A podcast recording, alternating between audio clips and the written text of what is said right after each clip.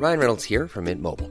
With the price of just about everything going up during inflation, we thought we'd bring our prices down. So to help us, we brought in a reverse auctioneer, which is apparently a thing.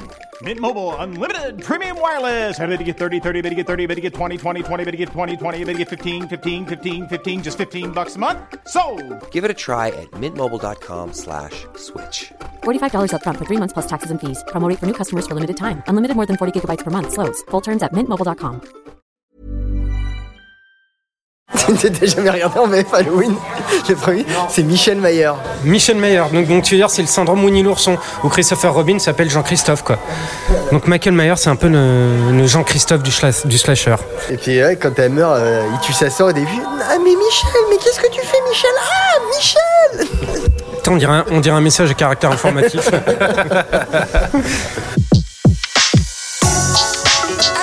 Le meilleur de séances radio est maintenant sur We Love Cinéma.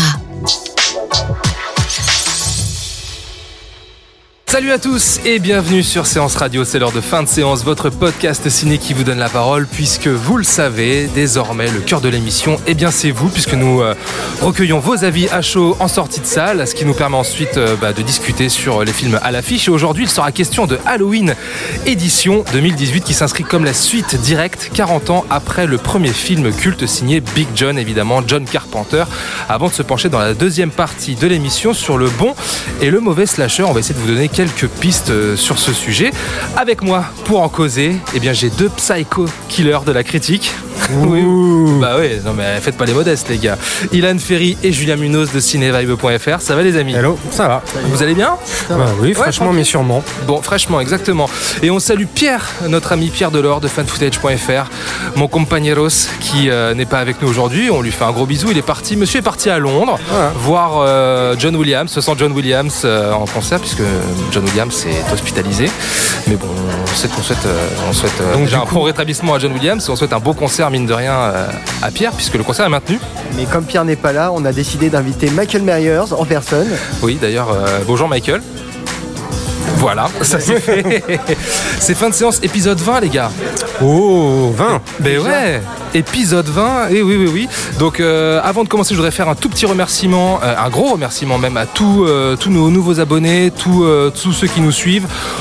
C'est très très sympa de votre part, on est de plus en plus écoutés, donc merci, merci beaucoup. Continuez comme ça, faites, faites-nous grimper dans les classements des podcasts, écoutez, partagez, likez, on discute sur les réseaux sociaux, il n'y a pas de problème. Avant de commencer la discussion, les copains, je vous propose qu'on écoute bah, évidemment les avis des spectateurs en sortie de salle sur Halloween. Ça vous dit? Allons-y. Allez, on y va. Bon, cette mission, c'est quoi Ouais, assez positif. Euh, j'ai été assez surprise parce que j'avais pas forcément accroché au premier film de Carpenter. Là, j'ai beaucoup aimé le suspense. C'est pas un film qui vise le gore, mais euh, qui vise plutôt la tension en fait. Et, euh, et la tension est là du début à la fin. Et euh, j'ai trouvé plutôt intelligent. Il y a, il y a peut-être un petit raté à- de temps à autre, mais euh, dans l'ensemble, c'est vraiment pas mal. Euh, j'ai bien aimé, mais j'ai trouvé ça un peu prévisible quand même. Enfin, on sait en faire d'avance ce qui va se passer, je trouve. Et, enfin, c'était bien, mais c'était pas euh, le film de l'année, quoi. C'est sympa pour Halloween, pour cette période, mais après, euh, voilà. Moi, j'avais jamais vu d'Halloween euh, avant. Non, non, non, ça m'a jamais euh, tenté. Mais euh, là, je trouve que même sans avoir vu ceux d'avant, on, on comprend ce qui se passe, quoi. Ben, c'était pas mal du tout. C'est, ça rappelle les, les premières, euh, le premier opus, surtout la musique, puis l'ambiance générale du film. J'ai vu les deux premiers, euh, et puis après, euh, je m'étais arrêté là pour euh, ce- cette série-là, mais bon, bah, du coup, je regarderai les autres, je pense. Euh, j'ai beaucoup apprécié vraiment euh, le fait euh, qu'un slasher revienne comme ça au cinéma en 2018. C'est vrai que étant un assez bon grand fan de films d'horreur, j'apprécie beaucoup. Dès les premières notes, pendant le générique, on a eu ce, ce- ce frisson qu'on avait eu à l'époque. C'est vrai que c'était resté mythique malgré 40 ans plus tard. Oh là là, non, non, non, la musique va me hanter toute la nuit. horrible. Non, vraiment horrible. Eh oui, le thème, euh, le thème d'Halloween, c'est vrai que cette musique, elle, euh, elle rentre dans la tête et elle est à nouveau signée John Carpenter pour euh, ce nouveau film. Et d'ailleurs, avant de, avant de vous donner la parole sur le film et de savoir ce que vous en avez pensé, j'aurais aimé savoir quel était pour vous entre. Alors, j'ai choisi volontairement un thème euh, très spécifique, celui de l'exorciste, parce que je me disais quel était votre thème euh, favori entre celui d'Halloween et l'exorciste? Moi, j'ai ma petite idée sur la question, mais j'aimerais bien euh, savoir ce que vous en pensez. Bah, écoute, moi, ça va être Halloween. En, Ouais. en tant que grand fan de, de- de Big John et, et je- de sa musique en particulier. Donc euh, je trouve que c'est une musique extré- extrêmement simple mais extrêmement oppressante et qui n'est pas aussi pompière que celle de Exorcist que j'aime aussi beaucoup, mais euh, je la trouve beaucoup plus beaucoup plus discrète et oppressante. Bah, je me calais sur euh, mon comparse. hein. C'est vrai que malgré le côté euh, malaisant de la musique et iconique de la musique de l'Exorciste, je trouve quand même que la musique de Halloween euh, s'impose directement euh, aux oreilles. Euh, Il y a quand même à côté, euh, je veux dire, il suffit de quelques notes et on sait déjà euh, dans quoi on est et euh, ça impose déjà un climat, une ambiance, une menace qui ne lâche jamais. Donc euh, ouais. Bah, je, me, je, je- je me range avec vous, les gars. Moi, je suis d'accord. Moi, La musique de John, de John Carpenter sur Halloween, elle est quand même, pour moi, au panthéon. Euh, un- une courte tête devant celle de l'exorcisme, mais quand même, ça reste le thème vraiment iconique. Euh, alors, bon, vous avez entendu hein, beaucoup de réactions positives sur le film. Euh, alors, on va essayer d'apporter quelques éléments parce que j'aimerais bien savoir ce que vous avez pensé, vous, de ce Halloween édition 2018, qui est un film particulier puisqu'il balaye d'une certaine manière les dix précédents qui ont été faits. Je le disais en ouverture, il s'inscrit comme étant la suite directe. Euh, moi, j'ai moyennement été convaincu par le film. Qu'est-ce que vous en avez pensé? On va y revenir en détail, mais qu'est-ce que, qu'est-ce que vous en avez pensé, vous? Qui veut commencer? Bah moi c'est un film qui Allez, pose- Julien, vas-y. C'est un film qui pose un problème dans le sens où euh, je ne peux pas dire que ça soit un bon film, mais je peux pas dire que ça soit vraiment un mauvais film non plus. Ouais. C'est si tu veux moi euh, quand j'ai vu le film, j'étais avec une personne qui m'a dit c'est quand même le meilleur épisode réalisé depuis euh, depuis le Depuis le premier, premier. de- depuis Jack Carpenter en termes de mise en scène. Je fais ouais OK, mais j'ai- cette personne je lui demandais mais tu trouves pas que c'est totalement vain comme film? Et on était d'accord, c'est que moi quand le, le film s'est fini, j'étais mais et? So what? Qui est ouais parce que euh, donc on est euh, 40 ans après le, premier épisode donc on balaye euh, totalement le, la mythologie euh, qui s'est installée depuis le temps donc Mythologie avec laquelle on peut ne pas être d'accord hein, sur le côté frère et sœur de Oui, oui. Michael Myers. Non, parce que faut, bah, hein. pour ceux qui connaissent pas la, la franchise, et parce que moi, même euh, avant d'avoir vu le film, j'étais au courant un peu de la, la mythologie du truc. Et quand j'avais vu le, le- le film de John Carpenter, j'étais étonné que euh, on dise pas que la, Laurie Strode soit la sœur de Michael Myers, donc euh, Laurie Strode, l'héroïne du film. Mhm. Et euh, ça m'avait un peu déconcerté. Et en fait, ça, c'est un élément qui est installé dans la, de- le deuxième film, donc le film de 1982, je crois. En tout cas, de Mhm. Nick Rosenthal. Et euh, donc, et c'est Bon, on peut, on peut penser ce qu'on veut de ce coup de théâtre qu'il y avait à la fin du film, mais euh, le film, c'est, enfin, le- cet élément s'est imposé dans le canon de la mythologie Halloween vrai, pendant ouais. 40 ans, et même le, donc le H, euh, H20 Halloween euh, 20 ans après, euh, qui lui était la suite des deux premiers. Attention, faut Hmm. Ouais, suivre. ouais, ouais, faut suivre. Euh, euh, avait gardé cet élément. Les remakes de Rob Zombie avaient gardé en, euh, cet élément aussi, mais pas en en faisant un. Comment dire un- C'était pas mal, hein, Rob Zombie, ce qu'il avait fait hein, en 2002-2006. il y, avait une, de rien. il y avait une proposition. Avait une hein. On pourra en reparler, mais Oui, euh, oui. il y avait une proposition. Et là, c'est que j'ai l'impression de voir plutôt un fan film. Euh, Alors, très bien fait au niveau de la mise en scène, mais le problème qui euh, est, est coincé entre sa, son hyper révérence au, au film matriciel de John Carpenter, où il, reprend plein de, de gimmicks euh, de la saga. Il reprend plein de gimmicks aussi d'anciens épisodes qui, de- qui balayent, Ouais. comme euh, par exemple la- la- une des meilleures scènes du film pour moi, c'est la scène dans les toilettes euh, publiques euh, du, de la station-service, qui est directement repris de H20. Donc celui-là qui déjà faisait table rase des précédents épisodes, et là qui lui donne quand même une dimension horrifique un peu plus Oui, poussée, oui, un peu, en tout cas costaud, plus, ouais, dans notre C'est époque. vrai, c'est vrai, ouais. Et donc, on- c'est- c'est c'est assez bizarre. Le, le- le film, on sait pas sur quoi il veut jongler, en fait. Et le, le film ne se permet pas vraiment de prendre de liberté avec, euh, avec coincé, sa hein. mythologie. Et donc, de, de redonner euh, une espèce de. Eh, regardez, et si euh, ça se passait 40 ans après Et si Laurie Strode n'était pas la sœur de Michael Myers Qu'est-ce qui se passerait? Et bah, il se passe pas énormément de choses, en fait Ah si, Laurie Strode est devenue une survivaliste. une survivaliste mais qui est jamais posée enfin qu'on te présente comme une, euh, une autre caste un peu euh, comme euh, Linda Hamilton dans, dans Terminator 2 euh, euh, Sarah Connor Sarah Connor, oui. mais qui en même temps n'est pas tellement une paria parce qu'elle elle débarque merde j'ai oublié à Dunfield la, la ville Dunfield, qui- ouais. elle débarque dans la ville personne n'a l'air surpris de la voir donc c'est qu'elle elle vient là souvent elle vient rendre visite à sa petite fille à sa fille euh, fréquemment donc elle est pas si isolée que ça et euh, le personnage a l'air euh, on veut lui donner une dimension badass tout ça mais finalement le scénario est tellement je veux pas dire incohérent parce que ça serait trop un- exagéré, mais euh, le, le film est tellement balbutiant au niveau de la caractérisation des personnages qu'en fait, cette, euh, cette façon dont nous présente le personnage ne tient pas très, très longtemps en fait. Moi, je trouve qu'il y a aussi, euh, au-delà de ça, il y a une écriture assez beauf en fait. Bah, les... bah, vas-y. Ça, c'est ça, ça- ça, c'est Danny McBride aussi, qui, euh, qui a coécrit le scénario avec David Gordon Green. De- Danny McBride, c'est un acteur co- comique euh, assez, assez connu qu'on a pu voir dans Vice Principals, dans Ken- euh, Kenny East- Powers. Eastbourne. euh, ouais, Kenny Powers, exactement, ça c'est le titre français entre, entre guillemets, qui a toujours et qui joue toujours ce rôle de d'américain moyen, euh, très beau. Euh, en fait, t'as l'impression. Avec son mulet. Exactement, avec son mulet. Et t'as l'impression que l'acteur. Et qu'on a euh, pu voir aussi- qu'on a, qu'on a et pu voir dans Alien ah oui, c'est Covenant. vrai, dans, dans Alien Covenant, c'est vrai. Eh oui, eh oui. Et, euh, et là, tu as l'impression qu'effectivement, l'acteur a pris le pas sur, plutôt le personnage a pris le pas sur le sur euh, sur l'acteur, parce que j'ai l'impression que c'était effectivement écrit par Kenny Powers.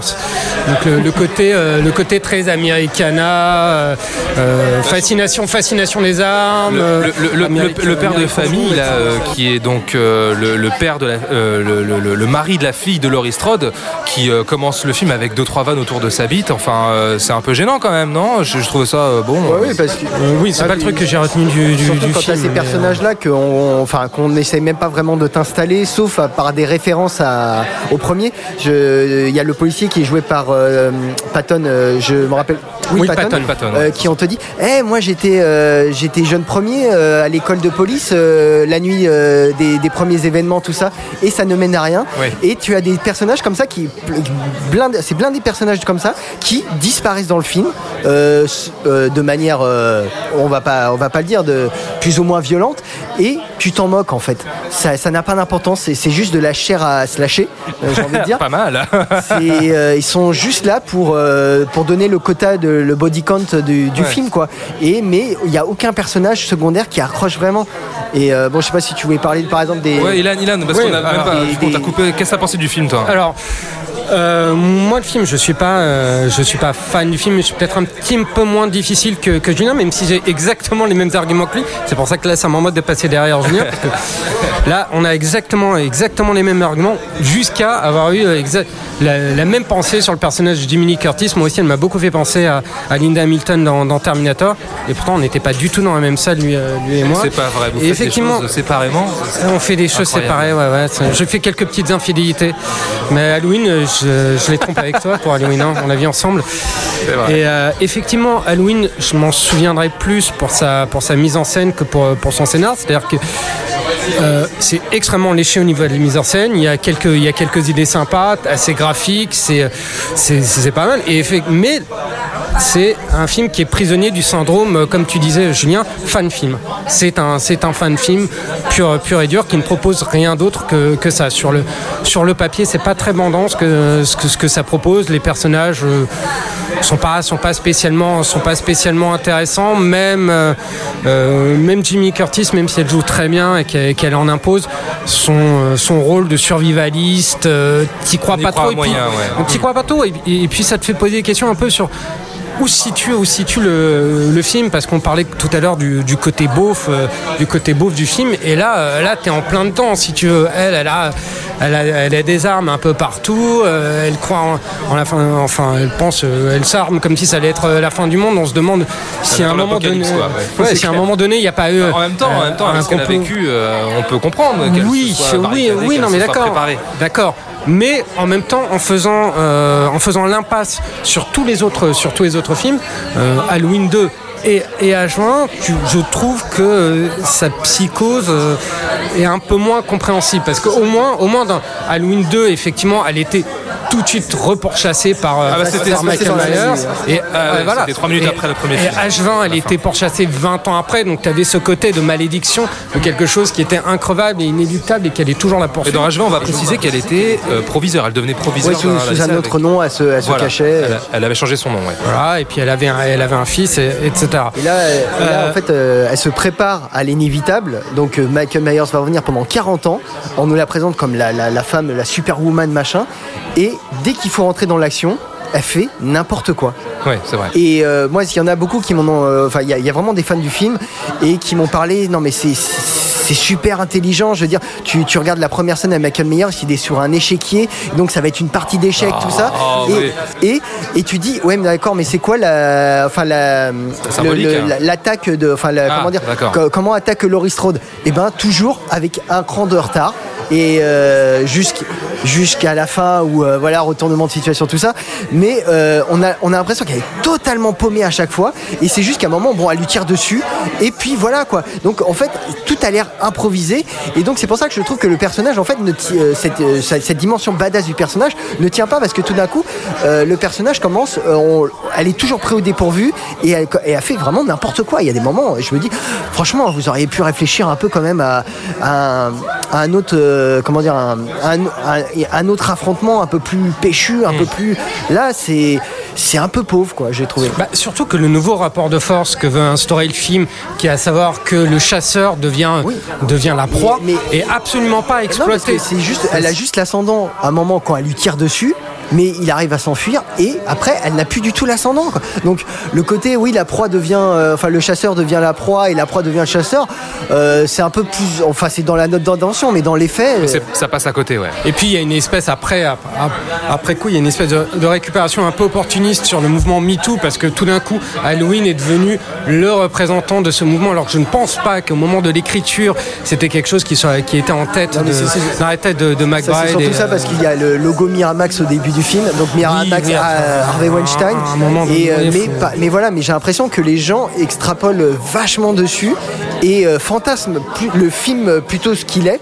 Et dans les faits, non, ce côté euh, MeToo, parce que maintenant, même Jimmy Lee Curtis, elle s'en revendique, elle dit que Halloween, le nouveau Halloween, est un film MeToo.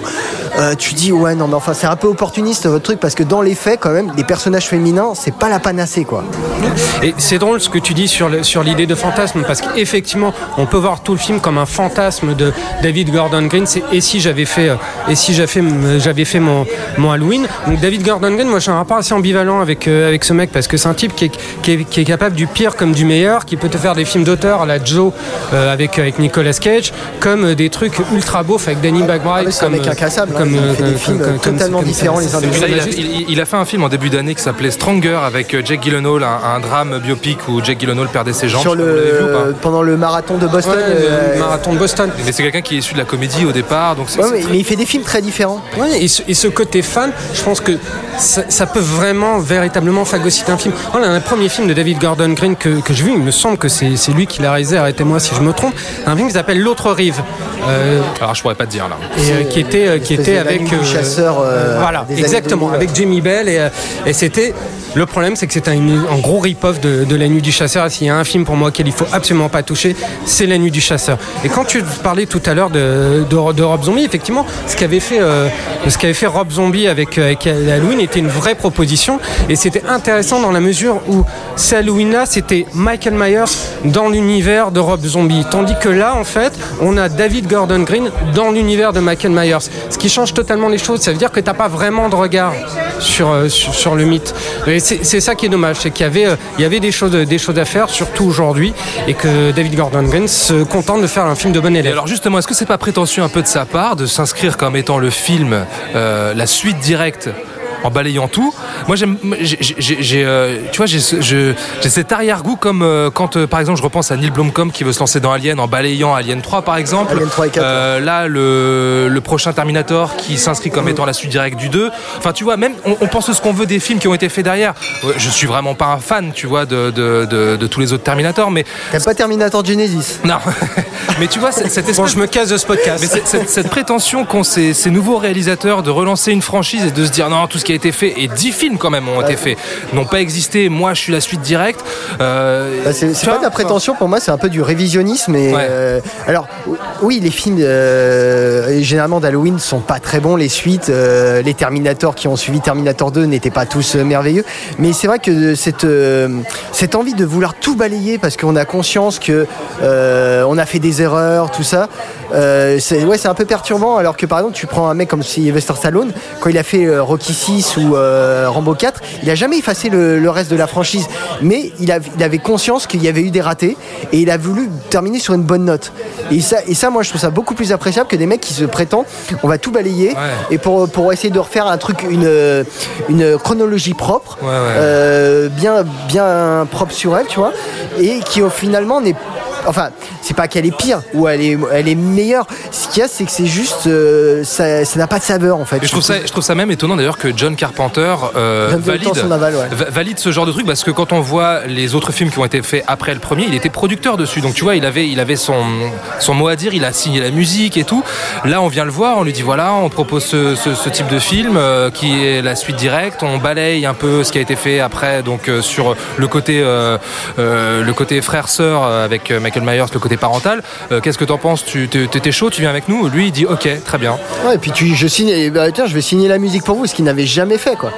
Mais en même temps, si tu veux, faut, euh, faut comparer aussi avec tous les autres remakes de films de Carpenter qu'on a eu, euh, qui, étaient, qui étaient quand même miteux. Là, on peut dire ce qu'on veut de, de- de Halloween, sur lequel on est tous les trois très mitigés, mais ça reste un niveau au-dessus de tous les autres remakes carpenteriens. c'est sûr que c'est pas. The Fog quoi. C'est pas The Fog et c'est beaucoup plus respectueux de, de l'esprit de l'esprit du film original. Je pense que le côté révérencieux, là, euh, sur ce coup-là, ça a dû vraiment plaire, euh, plaire à Carpenter.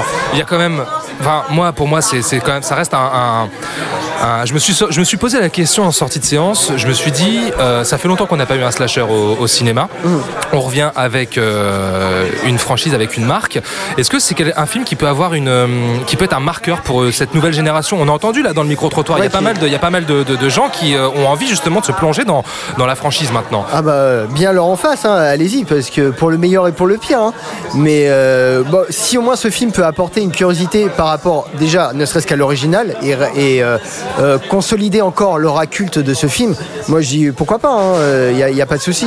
C'est juste que voilà, c'est dommage de, de se retrouver avec un film qui, qui soit mi-figue, mi-raisin et que finalement on peut même pas trancher Ouais. euh, et dire voilà Bravo. ça c'est très mauvais ou euh, c'est très bon quoi. Non c'est juste que pour moi c'est y vraiment un, vrai- un film problématique et euh, qui a des qualités mais aussi des gros défauts. Euh, on va pas parler du euh, de, du merde de la révélation du, du professeur euh, du Non, on va éviter de spoiler. Euh, mais qui est quand Le- même le nouveau Loomis. Mais, mais alors là, qui est vraiment une euh, d'une débilité Ouais, sans ouais, nom. ouais. C'est un, un retournement de situation que personne n'a vu venir parce que ça n'a aucune cohérence. Et euh, voilà, c'est. Bah, juste- ju- justement, ça c'est le dernier reproche que je peux que, que je peux faire au film, qui est bien propre, euh, qui qui ne dépasse pas et tout ce que tu veux, mais qui est aussi symptomatique de de ce besoin de constamment devoir théoriser sur sur un mythe. Et là, on va théoriser sur le mal, sur euh, sur, sur Michael Myers. C'était fait de façon beaucoup plus pertinente euh, chez Rob Zombie, mais là, c'est totalement vain. Donc c'est aussi symptomatique de, de de cette mouvance. Non mais c'est comme je disais, il y, a- il y a vraiment un problème sur le personnage et je moi je termine sur ça. C'est que tu prends par exemple la petite fille de Laurie Strode. On- au départ, on nous la présente comme ça va être la nouvelle Laurie Strode pour la nouvelle génération, pour inclure. Et finalement, il lui arrive pas grand chose. Elle, elle subit pas vraiment les mêmes épreuves que sa, sa grand-mère. Et donc elle n'a pas l'aura que euh, qu'a eu Jimmy Curtis avec ce rôle. Et pareil, la fille de Laurie Strode qu'on te représente comme quelqu'un qui renie sa mère, qui fou, euh, qui, euh, qui euh, lui dit oui tu m'as tu, tu, tu m'as éduqué pour euh, affronter cette menace dont je ne comprends rien. Et qui pendant tout le film est complètement paumé. Et tout d'un coup se retrouve à je, ah bah attends je suis la, la, la, la- fille de, euh, de ma mère. Et je suis aussi badass qu'elle. Je- et, et ça tombe comme un Il- cheveu il- sur la il soupe est incohérent, son et ce qui fait que les personnages n'accrochent pas et c'est pour ça que pour moi je trouve le film vraiment vain et c'est terrible de bon Oui, sur, sur, sur, le fond, il est totalement vain, mais il n'est pas inintéressant sur C'est la le forme. mot également que c'est le mot qu'a également euh, utilisé Pierre pour euh, pour le film. Il me dit euh, tu diras aux autres que je l'ai déjà oublié. Donc comme ça comme ça c'est clair. Néanmoins.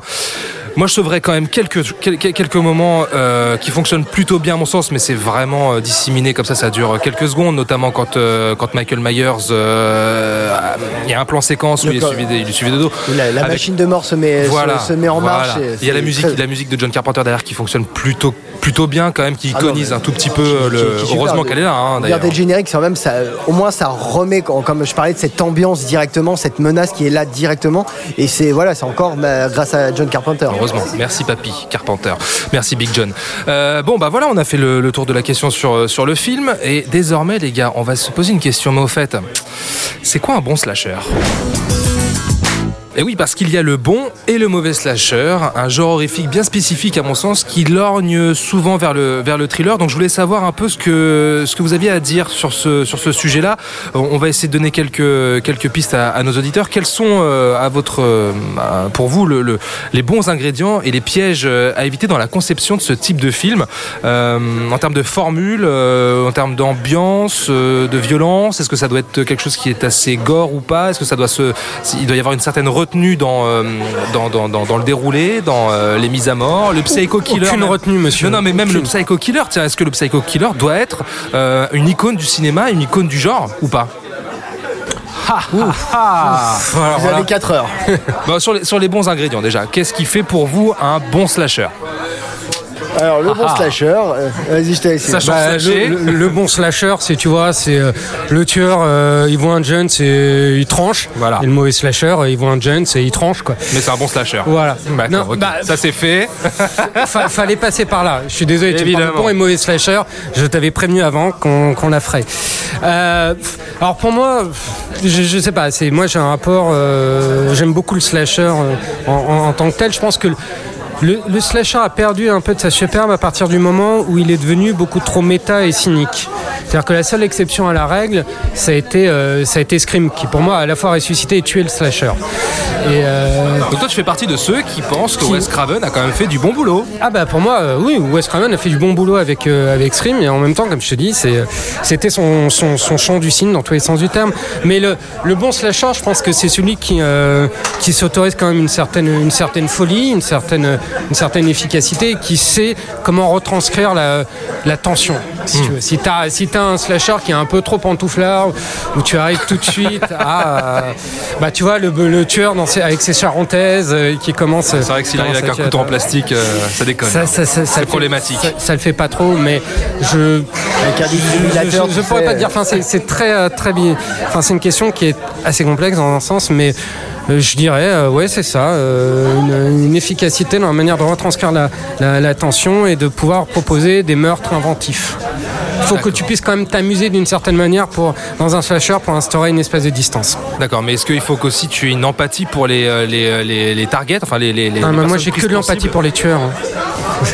Voilà. Mais oui, bien sûr, pour les personnages, il faut que tu aies une certaine empathie. Parce que il faut que cette idée aussi de cruauté euh, re- soit retranscrite dans, dans, dans- dans les meurtres. Sinon, tu regardes ça de manière totalement Désintéressée, euh, ouais. voilà, et totalement désincarnée. Ça devient, ça devient un film Tefal, quoi. Pas mal, bravo. Vas-y Julien. Ouais, c'est un peu le problème des, enfin, du mauvais slasher en fait, c'est euh, qui a un genre quand même assez euh, répétitif, il faut bien l'avouer, Ah ouais, ouais, ouais. et euh, où les personnages n'ont jamais été vraiment la grande force du scénario, où voilà, on avait des des, des Jones, des qui avaient comment dire les hormones qui travaillaient, qui qui étaient attirés par une chose, voilà, donc L'âge d'or du slasher, c'est quand même les teen movies des années 70, euh, Ouais, 80, 80 ouais, quand même. Et donc voilà, et donc on est réduit à des ados qui veulent copuler ensemble et euh, qui euh, vont Mais payer- non, non, non, et- ce mais sera qui- pas ce soir. et qui vont pas pouvoir parce que voilà, il y a, y a un petit jaloux qui va se mêler Ouais, dans. Il y a un grain de sable. voilà. Et euh, donc ça, a été souvent réduit à ça. Et donc c'est voilà, c'est des personnages à lesquels on s'intéresse pas et euh, qui fait qu'on a des, des films un peu mécaniques et qui moi m'intéressent pas beaucoup. J'avoue que le slasher c'est pas vraiment ce que je préfère dans le cinéma d'horreur. Il y a, pour moi il y a très peu de très bons clients dans le genre. Parce que pour moi, bah, voilà, le, le must, ça a été Halloween, qui est Pas vendredi 13 non, non, parce que euh, je trouve que c'est très faiblard au niveau de la mise en scène. Enfin, Oui, oui, ouais, euh, et euh, qui, qui, te- qui, est, qui est comment dire, qui tombe plus vers le giallo un peu comme euh, qui est euh, comme un genre euh, précurseur du, du slasher. slasher. Et euh, donc ouais, Halloween a, a, en fait a créé le genre et pour moi, bah, déjà il y avait déjà tout dit en fait, tout était fait et euh, après il y avait plus qu'à répéter. C'est pour moi ce que j'aime dans Halloween, c'est son côté euh, direct. Euh, parce que moi, mon boogeyman préféré, c'est Michael Myers, parce qu'en fait, c'est l'incarnation du mal pur. C'est qu'il n'y a, pas, il y a pas d'effet, il n'y a pas. euh, Michael Myers, c'est juste le mal qui se met en marche. Basta. Il n'y a, y a pas, on tourne autour du pot, euh, on fait des blagounettes. voilà, c'est le mec, il voit, il voit un jeune, il tranche quoi. C'est Et c'est un bon slasher. C'est une machine de mort et voilà. Et le, il y a cette efficacité dans le, le Halloween originel.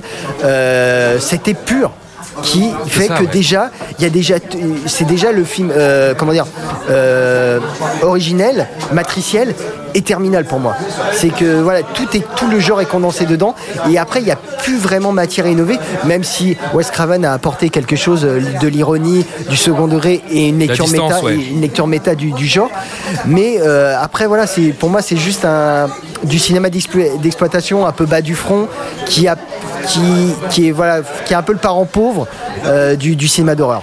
Alors Mais, après- mais c'est un avis personnel. Oui, hein. oui, je non, sais qu'il y a- y, beaucoup d'amateurs et, et je pense qu'ils s'amusent de, de ce côté un peu recette, un peu euh, où ça devient fun, plus fun qu'angoissant.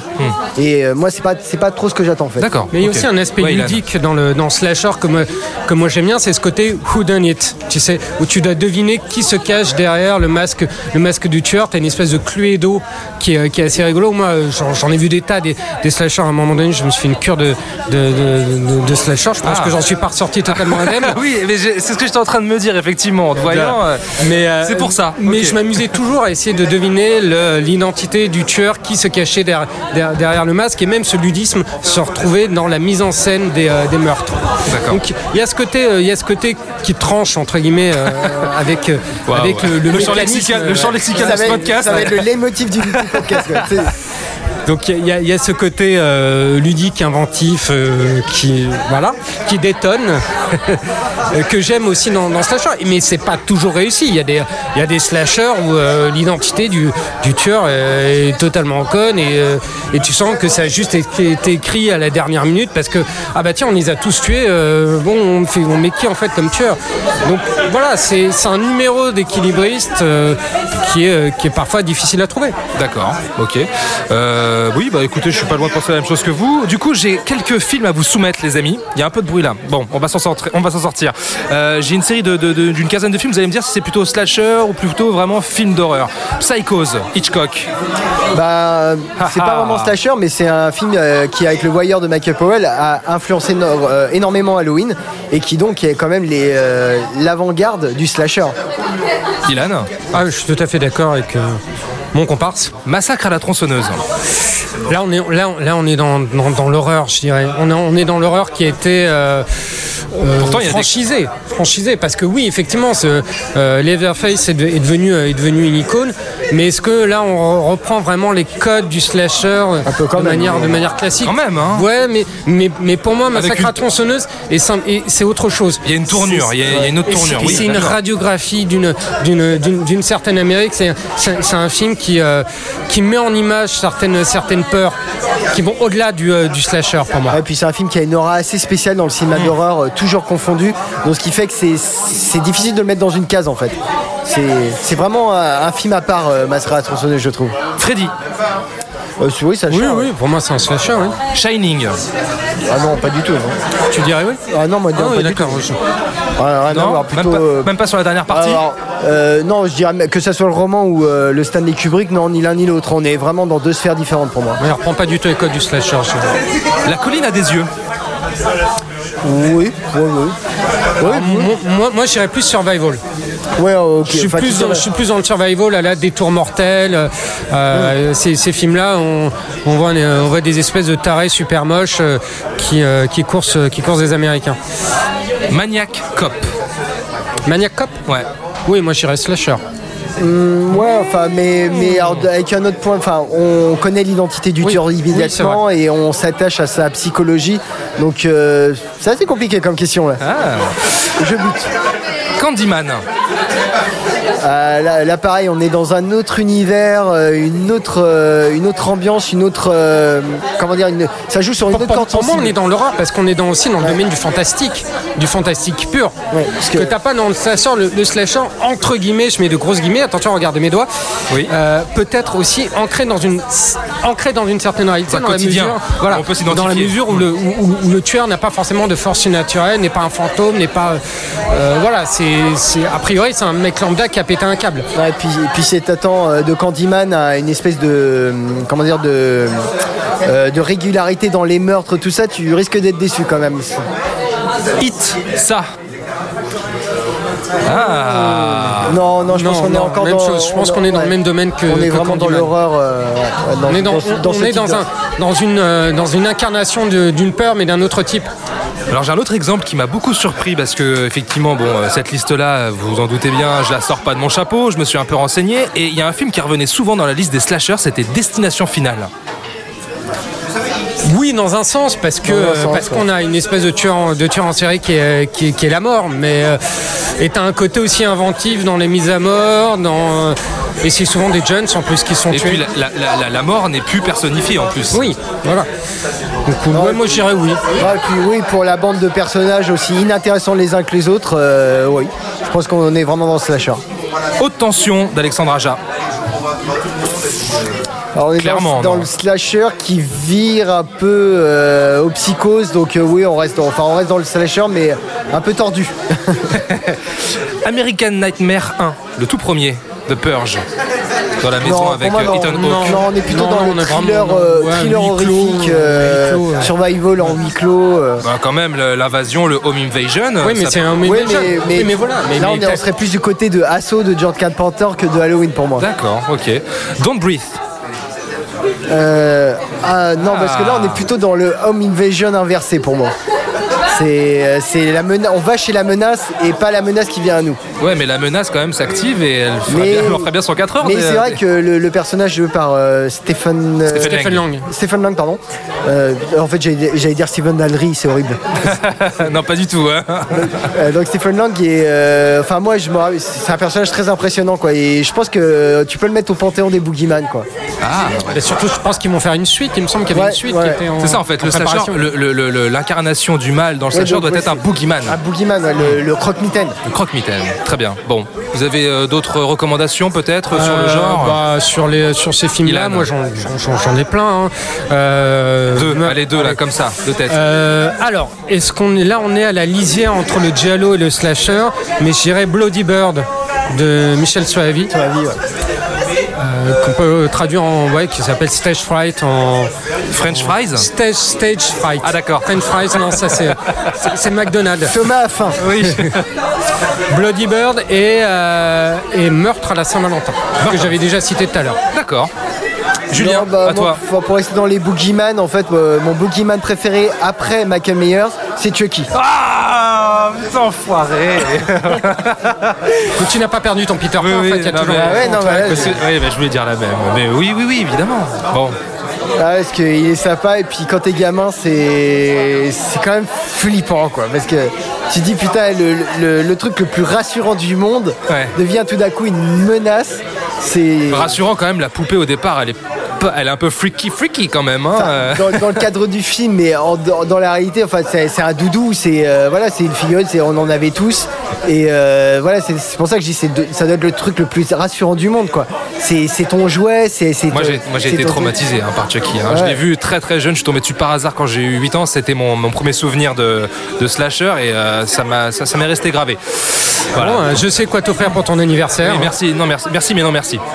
Bon, bah voilà, vous savez ce qu'il vous reste à faire, les amis. Vous nous dites euh, sur, euh, sur les réseaux sociaux euh, quel est votre slasher préféré et on attend évidemment vos avis sur ce Halloween 2018. Allez, merci à Sarah, Lise, Léa, Marine, Vincent et Mickaël pour nous avoir accordé quelques instants au micro de séance radio en sortie de salle. Donc si toi aussi tu vois le petit micro séance radio, n'hésite pas, viens me voir, viens discuter avec moi, ça va être sympa, tu vas voir. C'est toujours un plaisir d'échanger avec les spectateurs, sincèrement. Euh, merci Ilan et Julien, merci les copains. Merci. On vous retrouve très vite euh, et on peut vous lire sur... Euh, Twitter, bah, Cinevibe FR. Est-ce que c'était la bonne réponse, Michel? Oui, le mec ne connaît plus le nom de son blog. Ok, cinevibe.fr et sur Twitter arrobase cinevibe FR. Voilà, très bien. On remercie également le Hurling Pub que je n'ai pas mentionné en ouverture tout à l'heure, donc euh, merci, euh, merci à eux. Pour nous retrouver, c'est très simple sur séanceradio.com, sur Apple Podcast, Podcast Addict et Spotify. Très important. Abonnez-vous à Spotify, les copains. Fin de séance, c'est très très facile pour nous retrouver. Euh, voilà, partagez, likez, commentez. La discussion se poursuit sur les réseaux sociaux arrobase fin de underscore séance ou hashtag fin de séance. Et puis d'ici là, bon, on vous souhaite un bon ciné, on vous fait de très très gros bisous et on vous dit à très vite. Salut Salut tout le monde, ciao Retrouvez l'ensemble des contenus séances radio proposés par We Love Cinéma sur tous vos agrégateurs de podcasts.